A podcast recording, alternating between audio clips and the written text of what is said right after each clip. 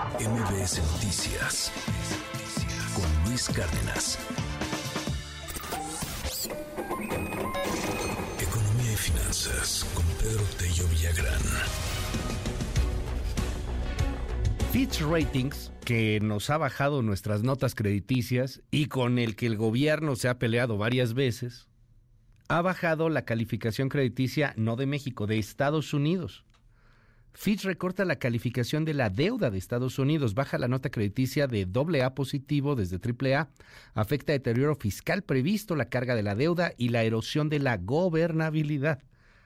¿Qué es esto? ¿De qué tamaño eh, representa para el sector pues financiero, para el sector económico, para la confianza que hay en la economía pues más poderosa del planeta? Y, bueno, qué tan parejas o no son las calificadoras. Querido Pedro Tello, te mando un abrazo. Muy buenos días, ¿cómo estás? Luis, buenos días. Qué gusto saludarte a ti y también a quienes nos escuchan. En efecto, ayer una de las tres calificadoras más importantes del mundo, Fitch Ratings, redujo la máxima calificación de solvencia que tenía el gobierno de Estados Unidos en lo que a la emisión de deuda de largo plazo se refiere, de, para ponerlo en un lenguaje que todos los puedan comprender, del 10 que tenía a un 9. ¿Qué significa esto? Significa que, en opinión de esta calificadora, aun cuando los bonos de deuda que emite el gobierno de Estados Unidos cuentan con la garantía casi, subrayo, casi absoluta de ser pagados en tiempo y en forma, es decir, al término del plazo que se ha contratado o que se ha pactado inicialmente y con los intereses que también se definieron en el contrato correspondiente, pues a pesar de que siguen siendo bonos de deuda que cuentan con absoluta certeza de que serán pagados en tiempo y forma, lo cierto es que en Estados Unidos hoy hay motivos de preocupación que eh, en el caso de esta calificadora llevan a subrayarlos a los potenciales inversionistas en bonos de deuda de Estados Unidos. ¿Cuáles son? Tú los has señalado muy bien, Luis. En los próximos tres años se espera un deterioro en la posición fiscal del gobierno de Estados Unidos. ¿Por qué? Bueno, pues porque viene asumiendo mayores compromisos de gasto gubernamental que no son acompañados al mismo tiempo por una estrategia de incremento en los ingresos que permita compensar esa mayor erogación de fondos que hará el gobierno de Estados Unidos en los próximos años. Segundo, en la medida en la que Estados Unidos es una de las economías, si no es que la economía más endeudada del orbe, esto significa que el monto de los recursos que tendrán que pagarse ahora que las tasas de interés se han elevado por la deuda contratada anteriormente va a presionar también el gasto gubernamental en momentos en los que, insisto, tampoco se ha generado una estrategia de aumento en los ingresos fiscales. Así que el elevado y creciente peso de la deuda para el gobierno de Estados Unidos se convierte en un factor que también erosiona en alguna medida la consistencia financiera del gobierno estadounidense. Y tercero, esto que llaman ellos la erosión de la gobernanza, que no es otra cosa más que estos eh, enfrentamientos casi recurrentes en el poder legislativo de Estados Unidos entre los republicanos por una parte y los demócratas por la otra para gestionar el famoso techo de endeudamiento del gobierno norteamericano y evitar que éste incurra en impagos a, trabajadores, a servicios públicos, etcétera, como ha venido ocurriendo en, en, diferentes años a lo largo de la última década y media.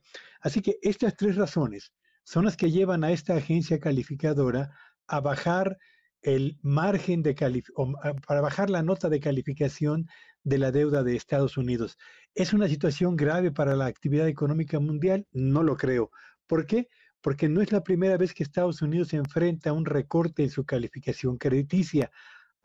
Exactamente 12 años, en el año 2011, Standard Poor's otra de las tres calificadoras más importantes, redujo también la calificación de crédito de Estados Unidos de triple A a doble A positivo después de que se presentó exactamente la misma circunstancia que ahora mismo recordamos todos, que fue un enfrentamiento entre republicanos y eh, demócratas para eh, elevar el techo de la deuda en Estados Unidos. Así que, ¿cómo reaccionaron los mercados hasta este momento, Luis?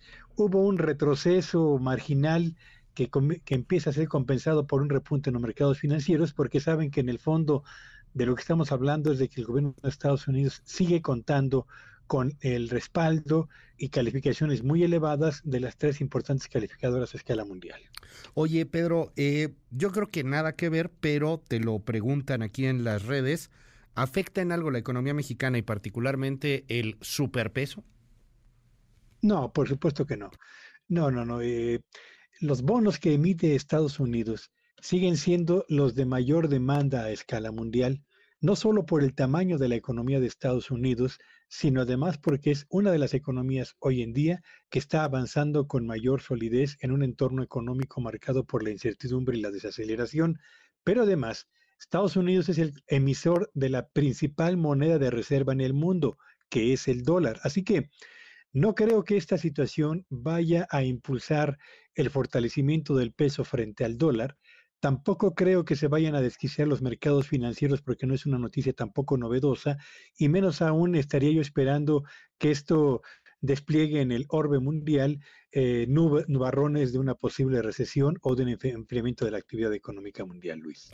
Si se intensifica el debate y si se pone todavía más y más fuerte la cosa política en los Estados Unidos, puede, puede empeorar o, o no tanto. O sea, es la economía más fuerte del planeta, a final de cuentas, muy fortalecida, eh, con un respaldo brutal de confianza, pero pues también estamos viendo ahí los numeritos, un, un expresidente que parece va a entrar al bote, en fin, muchos, muchos este, nubarrones también en la confianza estadounidense. ¿Crees que esto puede afectar de aquí a la elección 2024 en Estados Unidos?